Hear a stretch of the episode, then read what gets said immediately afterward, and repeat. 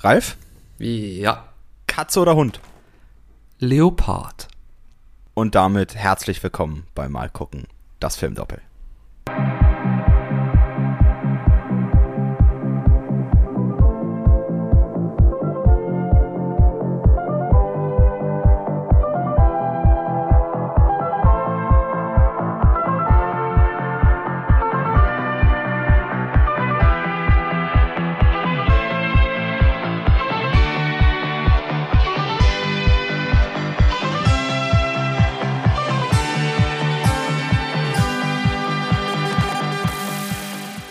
Herzlich willkommen zurück und buongiorno, liebe Zuhörerinnen und Zuhörer, bei Mal gucken das Filmdoppel. Ich bin wie immer Ralf Döbele und du bist wie immer. Ich sono Fabian Kurz. Ich freue mich sehr, dass ihr heute äh, mit dabei seid bei diesem wirklich ähm, bei diesem fauchigen, bei diesem fauchigen Filmdoppel, nicht wahr? Weil heute geht's nämlich um äh, keine Löwen, es geht auch um keine Ocelots, es geht um keine Katzen, sondern es geht, es geht um andere ähm, Säugetiere der Katzenart. Und zwar geht's um den Leoparden, um Ja. den Go um den Gattopardo. Mm. Und ich bin wirklich, wirklich froh, dass wir endlich an diesem Punkt sind, denn ich glaube, seitdem wir beschlossen haben, äh, an die Öffentlichkeit zu gehen, Das stimmt. mi- mit unserer äh, sehr fulminanten Beziehung, ähm, hatten wir, glaube ich, gesagt, wir müssen unbedingt einen Leopardendoppel machen. Oder ich habe gesagt, lass uns einen Leopardendoppel machen. Ja. Denn einer meiner Lieblingsfilme ist die Screwball-Komödie Leoparden küsst man nicht mit Cary Grant und Catherine Hepburn aus dem Jahr 1938. Und ich sehe schon, wie Fabian einfach nur den Kopf schüttelt. Das wird nachher Aber ich schüttel, aber ich schüttel lächelnd den Kopf. Ich schüttel lächelnd den Kopf. Okay, das Lächeln wird vom Mikrofon verdeckt, aber naja, ähm, jedenfalls freue ich, jedenfalls freue ich mich sehr auf, auf diese Schlacht nachher, aber zuerst ähm, Ja. geht es um Der Leopard von Lucchino Visconti, einem äh, wahnsinnigen Historienepos. Ich denke, das ist die korrekte Beschreibung. Ja. Und äh, da haben wir gedacht, packen wir die beiden Katzen in einen Sack und äh, Ah. machen das gemeinsam. Und ich finde, das war jetzt schon eine gute Entscheidung. Gut, dann hole ich aber die erste Katze wieder raus aus dem Sack und es geht um den Leoparden Il Gattopardo im Original. Äh, ein Film von äh, Visconti, wie Helmut Berger sagen würde. und es ist wirklich genial, weil, also ich lassen wir, wir lassen uns später drüber aus. Ich umreiße mal kurz, worum es in diesem Film geht. Und zwar, es ist in diesem dreistündigen Epos geht es um eine Fürstenfamilie, angefürst von, angeführt Angefürstet von, von angefürstet, an, angeführt von Don Fabrizio Corbera di Salina, gespielt von Burt Lancaster, ne? So, das lasse ich jetzt mal sacken. Und äh, Burt Lancaster spielt diesen äh, Fürsten, der ähm, im Grunde spielt, spielt das Ganze in Sizilien, in Italien im Jahr 1860. Und diese libertäre Welle geht gerade übers Land. Also eine Revolution wird gestartet, das, der Adel oder die Monarchie soll mehr oder weniger abgeschafft werden. Und dieser Umschwung in der italienischen Historie wird eben anhand dieser Adelsfamilie gezeigt. Wir haben eben den Grafen, äh, den Fürsten Be- ähm, Fabrizio, der sozusagen erstmal den Weltuntergang herbei ähm, äh, schon herbeiahnt und dann aber im Verlaufe dieses Films merkt, dass sich das Land eigentlich gar nicht ändert, dass es gar keine Änderung gibt, dass der Staat gar nicht diesen Adel töten kann, dass es auch keine Revolution schafft. Sein Neffe tatsächlich, gespielt von The One and Only Alain Delon, ne, Ave Caesar, wir kennen es aus Asterix bei den Olympischen Spielen. ähm, er spielt seinen Neffen, den äh, ähm, Tank, Tan, was, wie? Tancredi Falconeri. Tancredi, aber es ist, ich, ich, im Italienischen klang es besser. Da können sie Tancredi oder so, keine Ahnung. Ja, okay, ich habe hab halt die deutsche Version geguckt und da hieß es einfach Tancredi. Tancredi. Der sehr gute Tancredi spielt hier, ähm, wird hier gespielt von Alain Delon, der sich eben diesen ähm, Rotjacken anschließt, also den, den, ähm, der, der Liberté-Bewegung, die ja aus Frankreich kommt, von der Revolution.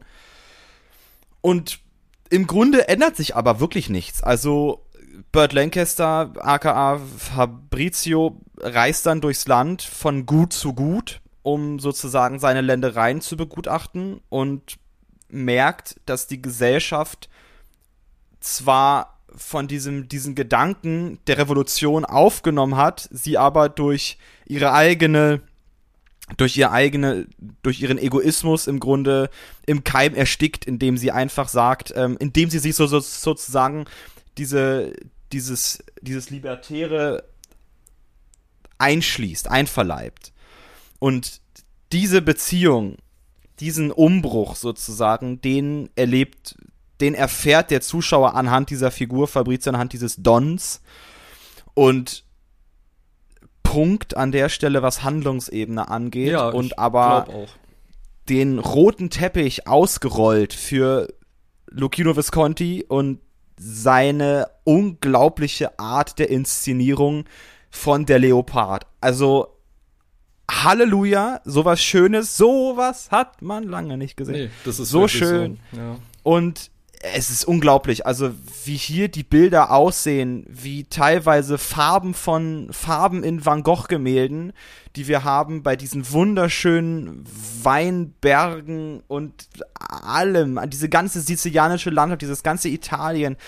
Man, man spürt richtig die Wärme, man spürt den Staub, der da, der da ist. Man, man erfährt das alles am, am eigenen Leib und geht richtig mit den Figuren durch dieses, durch die, durch dieses Sizilien und er freut sich an ihren Banketten, er freut sich aber auch an diesen kleinen Momenten, des, des alltäglichen Lebens, die da auch ähm, in gewisser Weise stattfinden.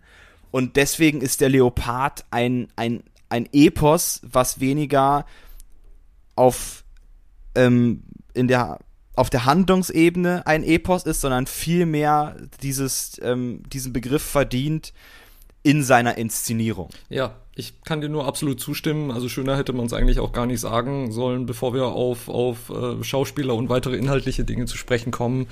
Dieser Film sieht einfach nur zum Niederknien fantastisch aus. Also wir haben, ja. wir haben beide die äh, neu restaurierte Blu-ray von Koch Media geguckt die auch sehr günstig zu haben ist. Das schon mal als mhm. äh, Spoiler für das, was wir sonst immer erst am Schluss sagen. Aber diese Investition lohnt sich wirklich, weil das ist ohne Zweifel einer der am schönsten restauriertesten Filme, die ich je gesehen habe. Und er, er war schon früher auf Blu-ray in HD draußen, aber dann haben sie noch mal eine 4K-Restaurierung gemacht.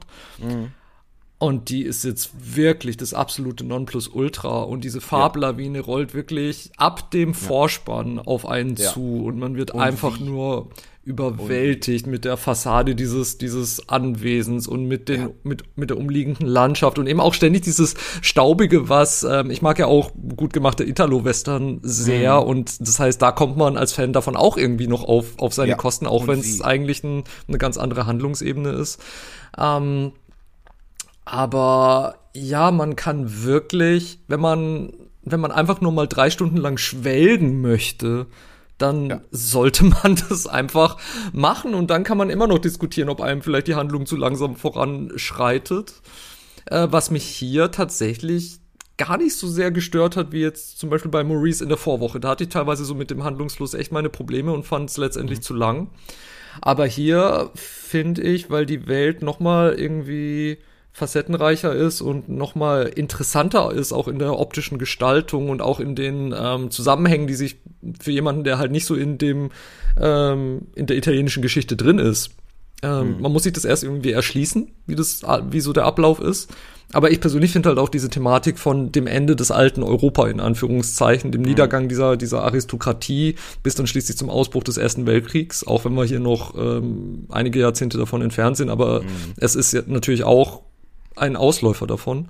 Ja. Ähm, von dieser Entwicklung, die dann schließlich in dieser, dieser großen Katastrophe enden wird. Es ist faszinierend zu sehen und diese ganze Tragweite dieser Optik wird nochmal eingefangen durch Burt Lancasters Gesicht. Weil eigentlich könnte dieser Film auch nur Burt Lancasters Gesicht zeigen und auch an dem könnte man alles ablesen. Ähm, ich mag Burt Lancaster sowieso, auch gerade aus Verdammt in alle Ewigkeit, ja. einer meiner Lieblingsfilme. Aber hier übertrifft er sich einfach nochmal selbst, finde ich. Ja, also das ist schauspielerisch, wie ich finde, setzt er sich hiermit einen Meilenstein und an dem kommt man so schnell nicht vorbei, weil er, wie gesagt, mit seiner Ausdrucksstärke einfach diese, seiner Figur Charakter verleiht und wirklich Leben. Also man hat das Gefühl, man sucht ständig den Burt Lancaster in diesem Fabrizio Corbera, aber ohne dass er hier irgendwas wie Method Acting betreibt. Aber es ist einfach nur seine Augen, seine Mimik, ja. seine, seine, auch, auch, auch die Gestik, wie er läuft, wie er diese Aristokratie, ja. dieses Patriarchat aber auch verkörpert ähm, à la Bonheur. Es ist unglaublich, was dieser Schauspieler hier leistet, aber auch ein Alain Delon, der einen, ähm, der seinen verspielten Neffen ähm, porträtiert, der den, der aber auch mehr und mehr in diese, in diese, ähm, in dieses in dieses Konstrukt der Aristokratie ja. hineinfällt und auch immer mehr aufrechter geht, immer mehr erhabener wirkt. Also es, die sind hier inszeniert wie Götter. Was interessant ist, weil ich glaube Tatsache im Film gibt es auch eine Stelle, wo es heißt, ähm, ähm, hier sind wir, also wir sind die Götter oder so. Und das wird, das ist irre, weil Visconti inszeniert das auch so. Das ist, das macht unglaublich viel Spaß. Und klar, man kann davon halten, was man will. Und es ist vielleicht auch tatsächlich nicht direkt als Dekadenz erschließbar, dieser Film, aber er soll das bedeuten. Dieser Film ist ein Film, der Dekadenz behandelt, ganz klar.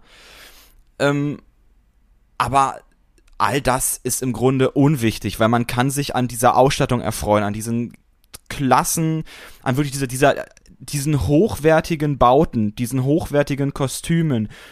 Dann natürlich auch an diesem nochmal, diesem hochwertigen Cast, der bis zu der von, wie gesagt, Burt Lancaster, Alain Delon bis hin zu einem frühen Ter Terence Hill. Ja, Terence Hill, ich musste so lachen, als ich ihn gesehen habe, aber auch ähm, abgesehen von der Art und Weise, wie man ihn halt sonst kennt aus seinen späteren Rollen, ja. äh, in seiner kleinen Rolle hier auch war ich ziemlich beeindruckt, muss ich sagen. Ja, ja, also alle, alle schaffen diesen Film plastisch zu machen und ähm, schaffen es hier eine eine Welt also, also wirklich dieses Italien 1860 zu dieser Zeit wirklich erfahrbar zu machen. Das schafft Visconti durch, durch, durch seine Regieführung an der Stelle. Und ja. als ich vorhin den Leoparden geguckt habe, meine Seherfahrung ist sehr frisch. Ich war wirklich begeistert, wie der Film es schafft, sich, sich, sich, sich von einer Handlung im Grunde überall, also dieser Film setzt sich schon fast einer Handlung über eine Handlung hinweg, weil er eher dieses, dieses Leben rational zeigen möchte von damals. Also in gewisser Weise etwas, wofür, also Visconti kommt ja Tatsache aus, auch, auch aus dem italienischen Neorealismus. Und ich hatte erst kürzlich von der Uni ein äh, Seminar dazu. Deswegen möchte ich gerne ähm, das anführen, dass Visconti es schafft, diese Welt eben nicht durch ja, wie sage ich das, nicht durch, nicht durch seine Ideologie fertig macht. Also wir sehen hier im Grunde keinen Film, der dekadent sein möchte, der Dekadenz behandelt. Das will Visconti eigentlich gar nicht uns aussagen. Er befrachtet uns damit auch gar nicht, sondern wir als Zuschauerinnen und Zuschauer sehen diesen Film und erfahren durch die Dinge in diesem Film durch den Staub, durch, durch das, durch die Sonne, durch all das, durch diese Welt, die, durch, die gezeigt wird, durch diese Natur, erschließen wir uns als Zuschauer erst dann die, diese Welt und erfahren sie dann und können dann auch selbst entscheiden, was wir aus ihr machen, ob wir mit Burt Lancaster mitgehen oder ob wir lieber auf den auf der Seite seines ähm, seines Jagdkumpanen ist sind, der eher ähm, der Tatsache demokratische ähm, ähm, Ideologien verfolgt, die ja löblich sind, selbstverständlich. Aber trotzdem will uns dieser Film, also will dieser Film das nicht besetzen, sondern er schafft wirklich eine Sphäre, die den Zuschauer in diese Welt eintauchen lässt. Das finde ich, das finde ich grandios, das finde ich famos und diese Welt ist so authentisch wie noch nie. Sie ist, wie du richtig sagst, durch diese neue Remastered-Version auch so sieht aus wie geleckt. Du kannst richtig sagen, dass es, dieser Film ist lecker, hat gut, der hat sehr gut geschmeckt. weil du den auch, weil du den auch, Moment, weil du den auch wirklich spürst. Du spürst diesen Film. Ja, das stimmt. Du, du, du riechst diesen Film, du schmeckst diesen Film, du kannst ihn fühlen. Es ist eine ganz, ganz wundervolle Art, wie dieser Film, das können wenige Filme, aber wie dieser Film es schafft, den Zuschauer zu durchdringen, wie aber auch der Zuschauer es schafft, sich in diesen Film, sich diesen Film auch einzuverleiben. Also es ist, es ist einfach nur eine, eine, eine ähm, Kooperation dieser beiden ähm, Körper, seien sie medial oder seien sie tatsächlich äh, ähm, physisch. Punkt. Ich finde auch, was du gesagt hast über, ich finde das, was du gesagt hast über Natürlichkeit besonders wichtig, weil ich finde, wenn man sich dieses Dreigestirn von Burt Lancaster, Alain Delon und von der wie immer atemberaubenden Claudia Cardinale anschaut, ähm, hier in einer ihrer frühesten Rollen, ähm, ich finde, die Natürlichkeit trägt hier wirklich wahnsinnig viel zu, zu der Gesamtheit bei, weil mhm. ich denke, ähm, weil hier ein Historienepos geschaffen wird in einer Zeit, wo eben auch so andere Sandalenschinken unterwegs waren, ne? Also so wie Ben Hur. Oder beziehungsweise gerade zu Ende. Oder gerade so zu Ende ging, ne? Kleopatra war rum, das heißt so eigentlich, ähm, ne, Quo Vadis war vielleicht schon, das weiß ich jetzt nicht, aber Untergang. Doch, doch, das ist alles 50er. Genau. Das ist alles 50er. Untergang des Römischen Reichs stand noch bevor. Ähm, ich glaube ja. Genau. Und aber eben, das war auf dem absteigenden Ast und man, es ist wirklich beeindruckend zu sehen, wie viel in Anführungszeichen realistischer der Leopard einfach ist und auch eine ganz andere Herangehensweise hat. Und ähm, für mich persönlich äh, Claudia Cardinale hier in einer ihrer ersten Rollen und sie hat ähm, ersten größeren Filmrollen, kurz nachdem sie entdeckt wurde und auch in diese Glamour-Welt reingeworfen wurde. Und ich habe im vergangenen Jahr ihre Autobiografie gelesen und sie hat sehr das war auch so die Zeit, wo sie 8,5 gemacht hat. Die beiden Filme haben sich mm. so mhm. überlappt. Ich weiß nicht mal, welcher zuerst dran war. 8,5, der ist von 61, 62. Genau. Und die Dreharbeiten zum Leopard haben auch sehr, sehr lange gedauert. Ähm, aber sie war voll des Lobes über Visconti und voll des Lobes über die Atmosphäre am Set und, und wie man behandelt wurde und wie sie von Visconti behandelt wurde. Sie hat auch interessante Geschichten erzählt von so kleinen Grabenkämpfen, die er gehabt haben soll mit Burt Lancaster, aber immer halt mhm. auf einer sehr ähm, also immer zugute des Films, ne? immer auf einer kreativen Ebene. Keine Animosität im Sinne von, man macht sich fertig, sondern man hat wirklich um den Film gerungen. Und, mhm. und das fand sie auch sehr beeindruckend. Und ähm, aber ich finde schon, dass sich ihre Natürlichkeit hier auch deutlich positiv aufwirkt. Also alleine schon die, die berühmte Dinner-Szene, wo sie in diesen fantastischen Lachkrampf auf, ausbricht, wo alle Frauen sie pikiert angucken, so nach dem Motto, was soll das mhm. jetzt? Und man kann dann schon verstehen, warum Alain Delon lieber äh, mit ihr zusammen sein möchte, als äh, seinem ähm, Onkel zu folgen, der sich offensichtlich an eine Frau gekettet hat. Ähm, mit der er nicht so viel anfangen kann, weil die sich bei jeder Gelegenheit bekreuzigt und Panikanfälle bekommt und er sich nur bei anderen Frauen richtig ausleben kann. Hm. Ja, also äh, das zeigt natürlich auch dieses Gesellschaftsbild von damals. Natürlich hatte man als, als Adel seine, seine Mätressen und all das. Aber dennoch unglaublich interessant ist an diesem Dreiergespann auch, ähm, also Burt Lancaster, Alain Delon und, und Claudia Cardinale, sind die F Figuren natürlich, wie sie sich verhalten, auch zeitlich zueinander. Also wir haben mit Burt Lancaster diesen alten, versierten, aber auch visierten Charakter, der sehr zielstrebig ist, aufrecht geht, der wirklich mit beiden Beinen diese ganze Familie und sein ganzes Fürstentum regiert und so unantastbar ist Tatsache wie ein Gott. Ja, tatsächlich. Und dann haben wir den verspielten, auf, also noch sehr leichtsinnigen Alain Delon am Anfang des Films, der dann auch in den Krieg ziehen möchte, der auch für die neue Sache kämpft. Also er kämpft eigentlich für die ähm, für die libertäre Bewegung mhm. und nicht für die ähm, und nicht nicht für ähm, das Italien unter dem dem König. Aber je weiter der Film geht, desto mehr rückt Alain Delon in die, ähm, in die Etikette und desto mehr wird er wie sein Onkel.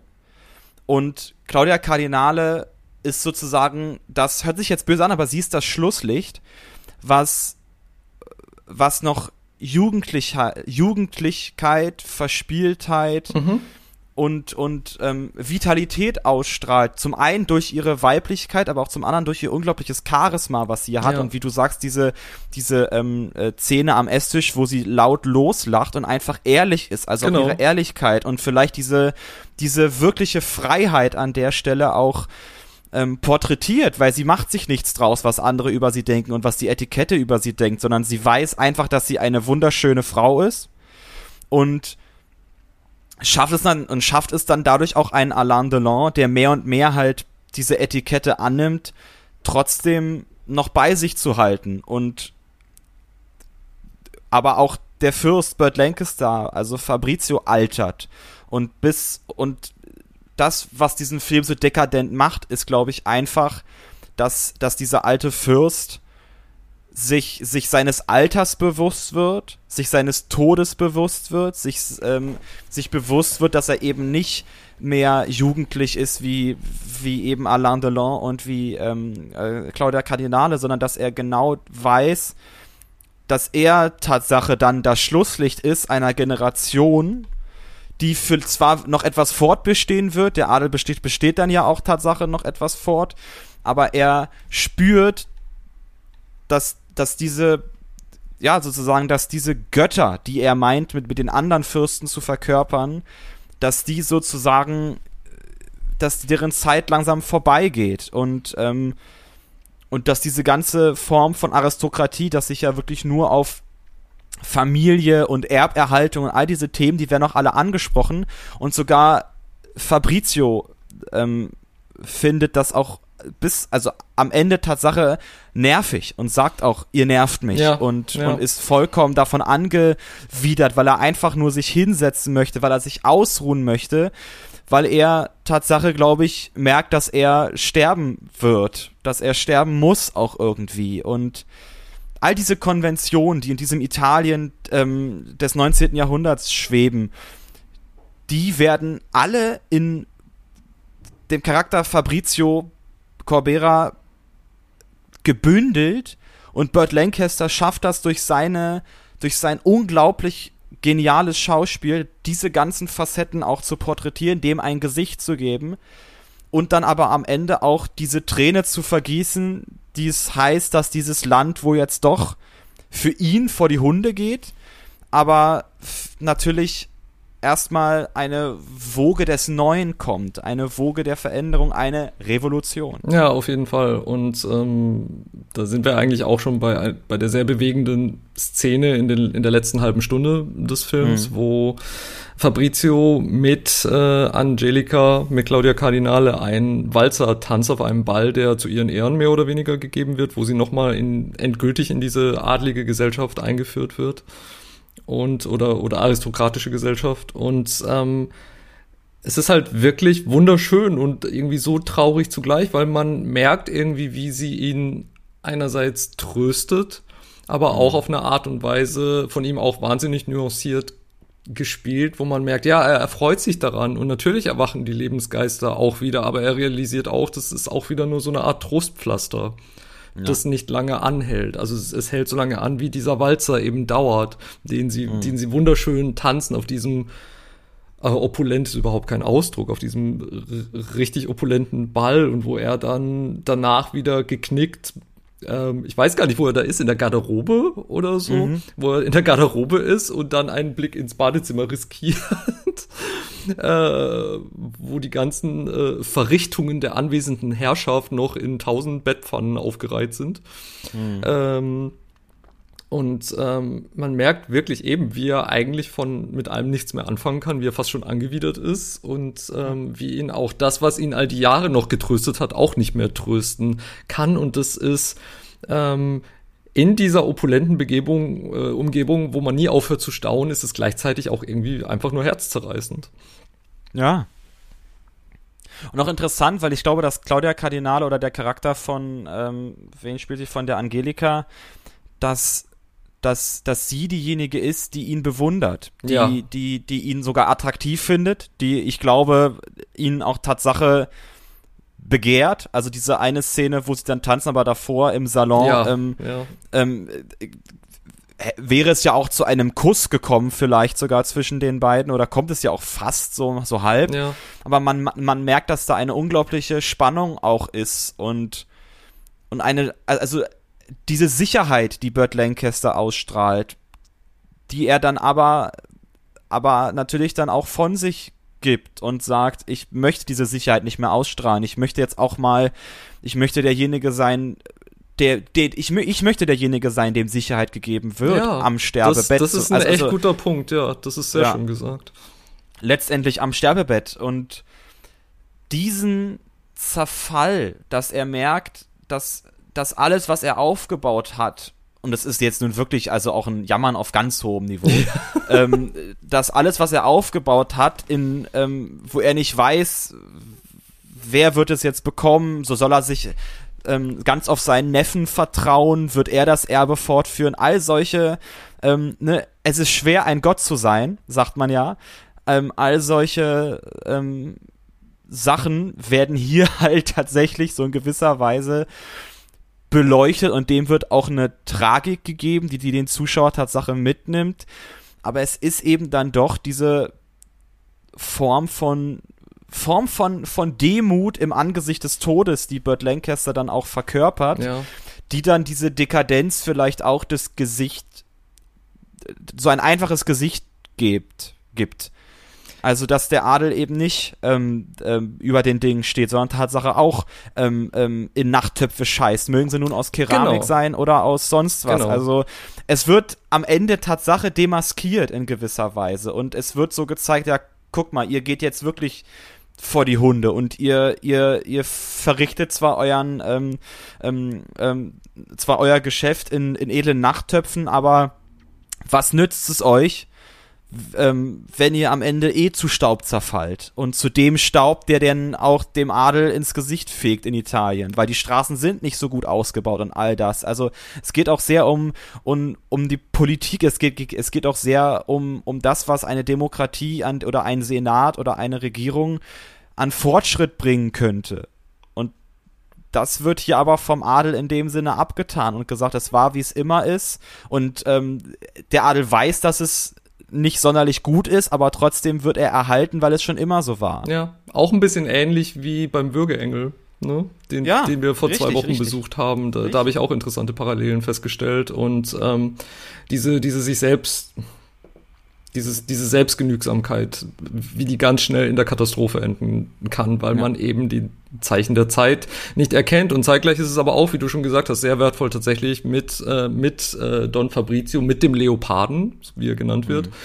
Ähm, auch tatsächlich eben dem ganzen menschliches Antlitz zu verleihen und ein Gesicht zu haben, mit dem man auch mal mitfühlen kann, weil ne, das alte Sprichwort, lauf mal tausend Meilen in meinen Schuhen, dann verstehst du, wie ich ticke. Ich finde, ich finde das durchaus wertvoll, auch um, mhm. um wenn man äh, es muss ja nicht die Gegenseite sein, aber wenn man das tatsächlich als die Gegenseite ansieht, ist es umso wertvoller tatsächlich, das auch mal aus ihrer Perspektive zu sehen, damit man verstehen kann einfach. Und ja. das gelingt diesem Film auf wirklich grandiose Art und Weise.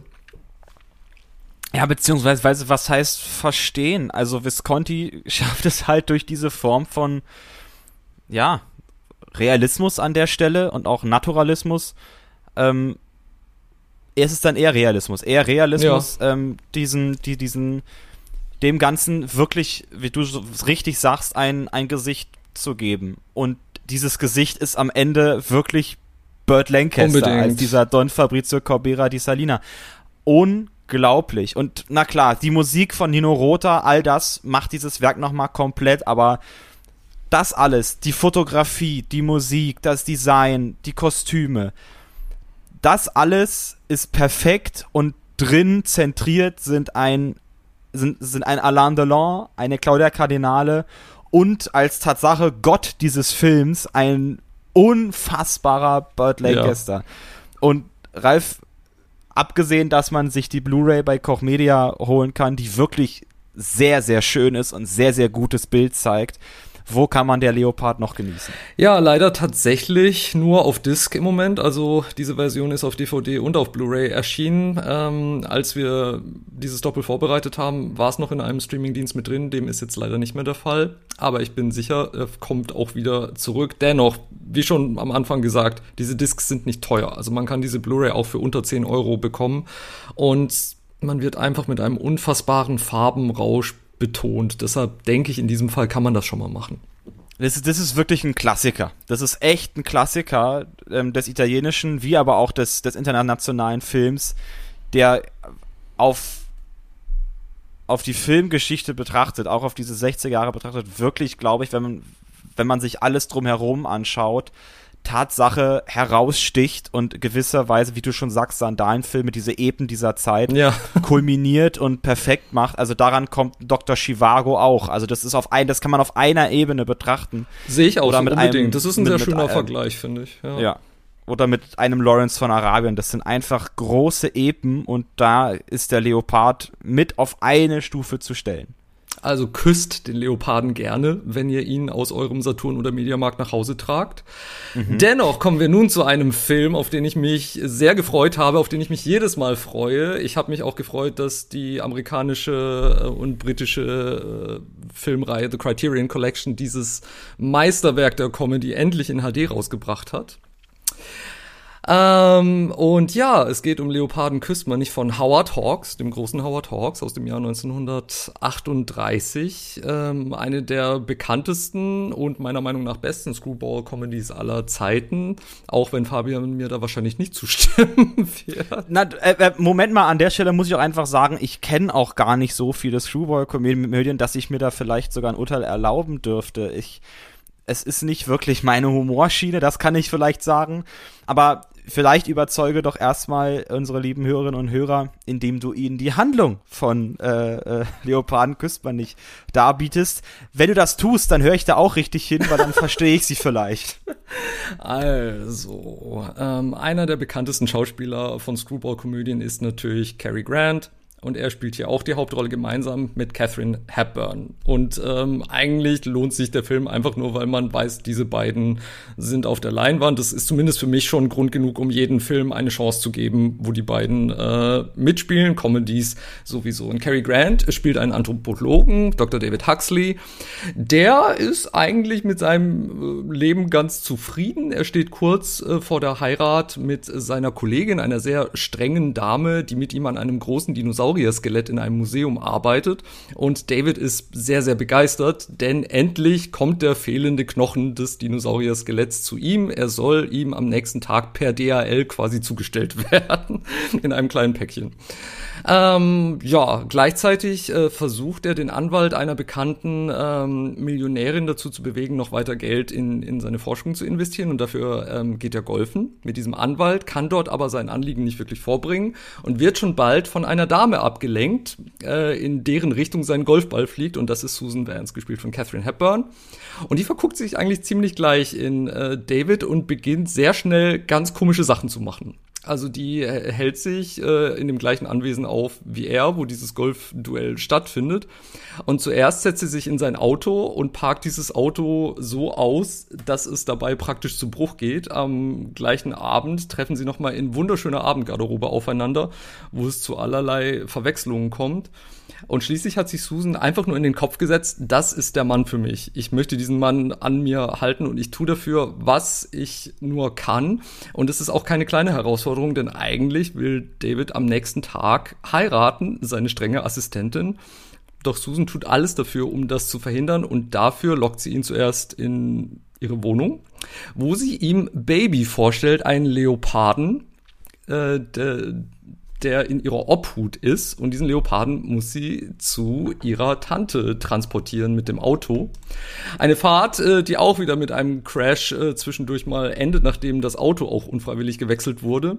Und schließlich äh, klaut sie ihm auch noch sämtliche Klamotten, damit äh, er auf diesem Landwesen seiner Tante nicht einfach abhauen kann. Schließlich büchst der Leopard aus. Man muss den Leoparden finden, findet aber leider einen anderen Leoparden, der aus dem Zoo abgehauen ist. Und so kommt es zu allerlei Irrungen und äh, Wirrungen mit schreienkomischen Dialogen. Und ich kann mir schon gut vorstellen, dass diese Art von visuellem Humor und diesem, diesen sehr, sehr schnellen, sehr, sehr abgefahrenen Dialogen nicht für jedermann ist. Und wir haben hier wirklich eine Screwball-Community, da gibt es eigentlich niemanden, der normal ist. Also Cary Grant ist ein, ein super nerdiger Super Nerd und Catherine Hepburn ist einfach nur durchgeknallt und heftet sich an ihn dran. Ähm, spielt es aber auch mit einer wunderbaren Leichtigkeit und die beiden haben absolute Chemistry und wenn sie mal wieder ganz verblüfft ist, in was sie die beiden reingeritten hat und er nur frustriert daneben sitzt und sich einfach nicht wehren kann, ist es einfach himmlisch. Für mich funktioniert dieser Film auf so vielen Ebenen, aber er war auch ein Flop, als er 1938 in die Kinos kam. Aus meiner Sicht vollkommen verständlich. ähm, so böse es klingt, aber jetzt hast du noch mal die Handlung dargeboten und ich habe sie tatsächlich verstanden und finde sie nach wie vor genauso. Womp womp. Ja, naja, ich habe ich hab jetzt ein Wort auf den Lippen, aber das will ich nicht. Darf ich sagen? Oh, sag's bitte. Es ist dämlich. Ja, natürlich ist es dämlich. Deshalb macht es ja so viel Spaß. Es ist, es ist Farce. Es ist eine komplette Farce. Von vorne bis hinten, was da passiert. Und ich kann mich einfach jedes Mal wegschmeißen vor Lachen. Also zum Beispiel die grandiose Szene, wo Catherine Hepburn endlich den Leoparden eingefangen hat, aber es ist leider der wilde Leopard und nicht der zahme, der, der aus dem Zoo abgehauen ist. Und sie versucht ihm am Schwanz in die Sheriffstation zu ziehen, wo Cary Grants Figur schon im Knast sitzt. Ich, ich habe mal so hart gelacht bei dieser Szene, dass ich keine Luft mehr bekommen habe. Es, ich, zum einen ist es Tierquälerei schämlich oh, und zum anderen und zum anderen zum das anderen, ist jetzt aber ein sehr sehr niedrigschwelliges Argument für einen Film von 1938. Das, das stimmt. Da hatten da, da hatten wir auch eigentlich andere Probleme. Ähm, könnte man so sehen. Könnte man so meinen. Ähm, ja. äh, gut, wie hebt man das jetzt wieder auf? Ähm, ja, also, also genau, ich, ich meine, ähm, du hast gemeint, du fandest die Dialoge und Catherine Hepburn nervig. Ach, ich fand alles irgendwie nervig an diesem Film. Ich bin anscheinend wirklich kein Fan von Screwball-Komödien, aber alleine schon diesen nerdigen Cary Grant, den ich so sehr lieben gelernt habe aus diesen genialen Alfred Hitchcock Filmen. Ich dachte, denk mir ständig, was machst du denn? Wie kann man denn nur so bescheuert sein? Und gegen jede Wand knall, lass mich ausreden. Und mich ge und gegen jede Wand laufen, also so vollkommen ohne Sinn auch. Ähm, und und und dann eben und das hat mich und das das bringt mich richtig auf die Palme, als dann Catherine Hepburn angefangen hat, ihm einfach in dieses Auto reinzusetzen. Also ich hätte gesagt, sag mal, äh, äh hallo? Geht's noch? Also vielleicht gehe ich auch einfach viel zu rational an diese Sachen dran, aber aber das, er ist introvertiert. Er kann sich in dem Moment nicht durchsetzen. Und er findet sie ja offensichtlich auch gut, weil sonst würde Ach. er tatsächlich schreiend davonlaufen. Aber das tut er nicht. Die sind schon Ach, irgendwie aneinander gefesselt von dem Moment an, wo sie sich zum ersten Mal begegnen. Papalapap, das ja, ist ja, einfach, ja. das ist einfach aufgesetztes Lirum Larum Theater, dass er dann da ankommt und dann irgendwie den, den Eingemachten spielt und sie ist die ganz Emanzipierte, die sich auch in einer Minute in ihn verknallt und dann entscheidet, ja, in sein Auto zu genau, steigen. Genau, dass sie entscheidet, um, um, es ist nicht mal sicher, ob sie in ihn verknallt ist. Sie entscheidet sich dafür, in ihn verknallt zu sein. Fast wie eine Stalkerin. Das ist ein. Ja, das ist doch bescheuert. Nein, was soll das? das ist gar nicht bescheuert. Das, Sondern, was ist es dann? Es ist. Ja? Es ist bescheuert im positiven Sinn. Ja, aber, aber es ist bescheuert. Ja, es, es ist, bescheuert, bescheuert, aber im positiven Sinn. Es ist Sinn. dämlich und bescheuert. Es ist dämlich und bescheuert im positiven Sinn, verbunden mit wahnsinnigem Wortwitz und wahnsinniger physischen Comedy. Es ist so wie eine Folge von Klimbim oder von Tohu Wabohu oder so. Ach Gott, aber das bisschen, das bisschen äh, Tür geht auf und jemand läuft gegen, ist es aber auch am Ende. Mehr ist es dann aber auch nicht. Ja, und über irgendwelche Äste stolpern. Ich finde vom Timing her, von der Witzdichte her, sowohl in Dialog als auch äh, physisch. Und es ist auch eine Art von Physical Comedy, wo halt tatsächlich auch wahnsinnig peinliche Sachen passieren, wo ähm, eine gute Freundin von mir, glaube ich, Probleme hätte, das anzugucken, weil sie sich ständig für die Hauptfiguren schämen würde und, das, und nicht mal hingucken könnte. Und das passiert einfach in so einer so einer Schlagzahl. Also egal, ob sie in den äh, in den Enten und äh, Hühnertransporter fahren und man passiert, man sieht nicht, was danach passiert. Und Cary Grant ist dann voll voll und ganz mit Federn äh, überzogen und zu dem, was du vorhin gesagt hast, Cary Grant hat immer wieder solche absurden Comedy-Rollen gespielt. Also er war ja auch in Howard Hawks, ich war eine männliche Kriegsbraut, wo er sich einmal mehr in Frauenklamotten geschmissen hat. Hier zieht er auch ein äh, Negligé an, weil sie alle anderen Klamotten äh, geklaut hat und verkündet dann, huch, ich bin plötzlich schwul geworden ähm, was schon eine wahnsinnige Aussage ist für 1938. Und ähm, oder später ist er in Operation Petticoat der Kapitän eines äh, U-Boots, das pink gestrichen wird. Das heißt, er hatte schon immer irgendwie so ein Fable, sich selber auf die Schippe zu nehmen und auch diese absurden Rollen zu spielen. Es gibt nicht nur den ernsthaften Thriller Cary Grant aus den Hitchcock-Filmen. Den ich sehr schätze. So. Ähm, und ja, also okay, ich muss zugegeben, an manchen Stellen habe ich schmunzeln müssen. An manchen Stellen fand, fand, ich auch wirklich diese Form, diese, diese Aneinanderreihung von Dämlichkeit dann irgendwann auch so lächerlich, böse gesagt, dass ich dann Tatsache lachen musste. Aber dieser Witz, den dieser Film hat, ich finde das gut, aber da müssen wir jetzt auch wirklich mal ganz subjektiv sagen. Du findest das lustig? In allen Ehren. Ich finde es nicht lustig, ebenfalls in allen ja, Ehren. Ja, ich glaube deshalb, also, also, da kann man auch nicht wirklich zusammenkommen. Das ist, ich glaube tatsächlich, und das haben wir auch da schon. Da machen auch Argumente keinen Sinn nee, jetzt an der Stelle. Nee, das stimmt. Ich, ich, ich finde ihn nicht lustig, du findest ihn zum Schreien. Und das ist das Schöne an Comedy, dass es eben dass es eben, naja, typabhängig ist. Ich kann mich über Leben des Brian kaputt, kaputt lachen. Andere sagen da, das finden sie, ist eine obszöne Kirchenkritik. sicher, sicher, ne? Und so. also ich glaube tatsächlich, dass Humor, ich meine, Filmkritik ist ja auch immer bis zu einem gewissen Grad subjektiv und ich finde nur, wenn sie das ist, ist es auch interessant. Aber tatsächlich ist, glaube ich, Humor mit das Subjektivste, was es gibt bei einzelnen ja. Menschen. Deswegen ist es schwierig, aber ich möchte dir eine Möglichkeit geben. oh, wie gnädig, was kommt denn jetzt? Ja, ja, ja, ja, ja, ja. Ich bin nämlich, ich bin nämlich ein höflicher äh, Pod Podcast-Partner. ich möchte dir eine die Möglichkeit geben, mir anhand wirklich filmischer, interner eine einen Grund zu geben, diesen Film Tatsache mit einem Gütesiegel zu behandeln, auch wenn, auch wenn man kein Fan von Screwball-Komödien ist. Geht das? Geht das nicht? Ich finde, ich finde, man kann unabhängig davon diesem Film, was ich vorhin schon gesagt habe, alleine wegen der beiden Hauptdarsteller eine Chance geben. Unbedingt, mhm. weil ich habe das wirklich ehrlich gemeint. Also wenn ich sehe, ein Film ist mit Cary Grant oder ein Film ist mit Catherine Hepburn, ist mein ernster Instinkt, okay, ich will den gucken, weil ich sehen will, was machen die. Und die waren ja auch noch in anderen Filmen zusammen, zum Beispiel in Holiday, ein sehr viel ernsthafterer Film ähm, auch mit Comedy-Elementen.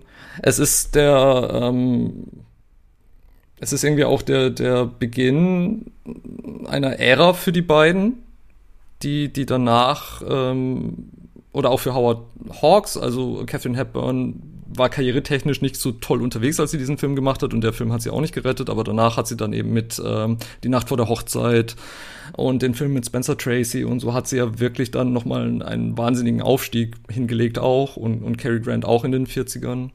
Und Howard Hawks auch als, als Regisseur. Ähm, er hat auch Hatari gemacht, einer meiner liebsten Filme aus, aus der Kindheit zum Beispiel. Ähm, aber rein, rein filmisch finde ich einfach diese Schwarz-Weiß-Welt, in der sie sich bewegen, finde ich auch wirklich total schön. Oder ich finde auch das, das Abendkleid, das sie trägt in dieser, dieser ersten Ballszene nach, nach der Golfplatzszene. Wunderschön. Also da lasse ich jetzt vielleicht den schwulen Mann raushängen, aber alleine um Catherine Hepburn in diesem Kleid zu sehen, finde ich, lohnt sich das.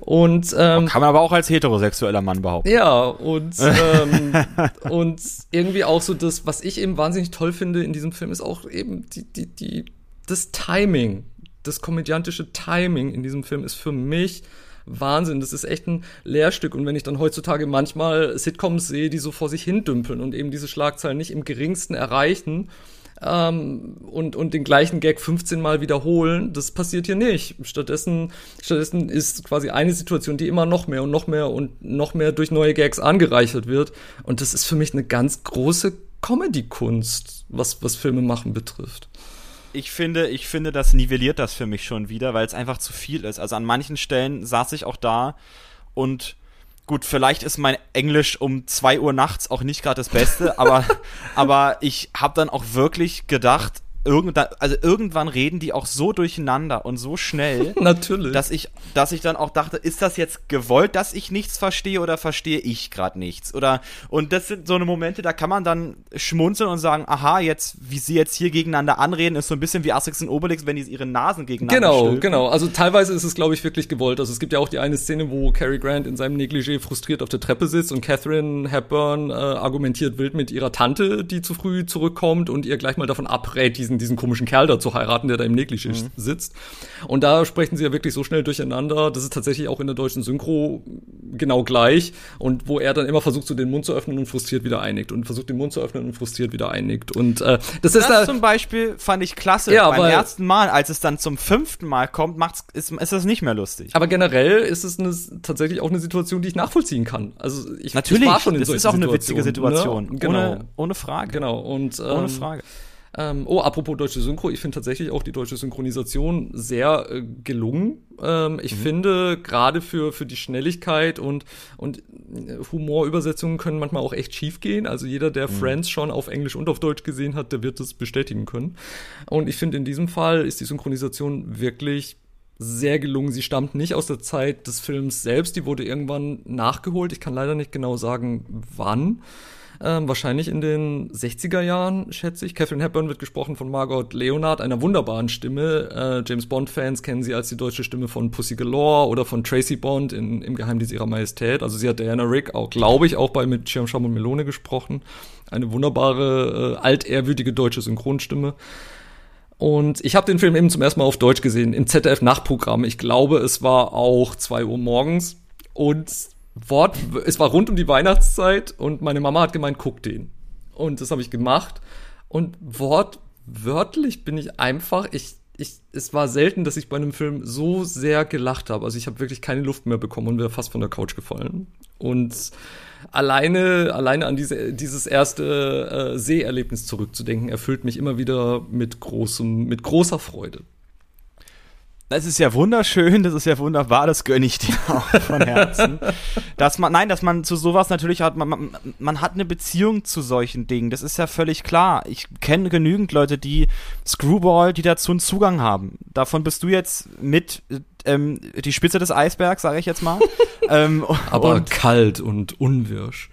Ah, ähm, genau, miau, wie der Leopard. ähm, aber ich merke oder habe an diesem Film auch leider wirklich nicht viel gefunden, was ich filmisch auch irgendwie herausragend fand. Ich fand jetzt die Kameraführung nicht besonders. Ich fand das, klar, gut, dieser Ball, wo sie da an ihrem wirklich schönen Kleid, auch attraktiven Kleid, und sie ist nun mal auch eine attraktive Frau, Catherine Hepburn. Und ich mag sie auch sehr. Ich fand, ich finde sie in der Löwe im Winter als, ähm, oh Gott, wie heißt sie da?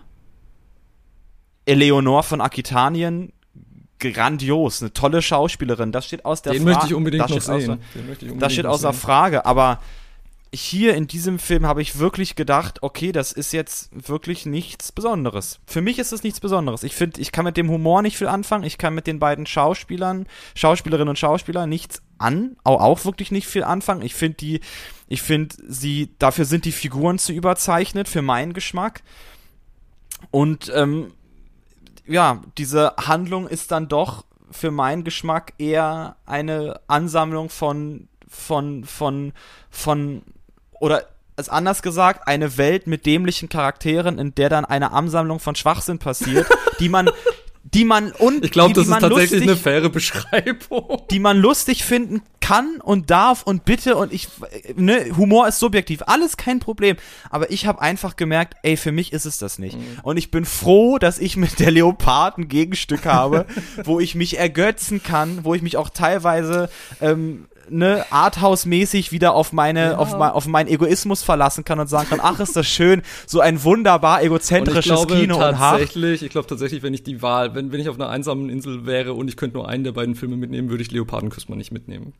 Ja, ich würde mich für den Leoparden entscheiden. Aber, aber das ist ey, ja das ist, ganz toll. Das ist generell, das ist generell eigentlich mal eine interessante Frage. Ja. So abschließend. Wenn, wenn du einen Film auswählen oh dürftest, Gott. jetzt mal unabhängig von allen, die es gibt, welchen würdest du auf eine einsame Insel mitnehmen? Wenn du den Film, nur diesen einen Film immer und immer wieder gucken dürftest. Oh Gott, das ist ja eigentlich eine unmögliche Situation. Ne? Auf jeden Fall müsste es einer sein, den ich wahrscheinlich schon 30 Mal gesehen habe, weil ich weiß, ich kann ihn noch 30 Mal gucken.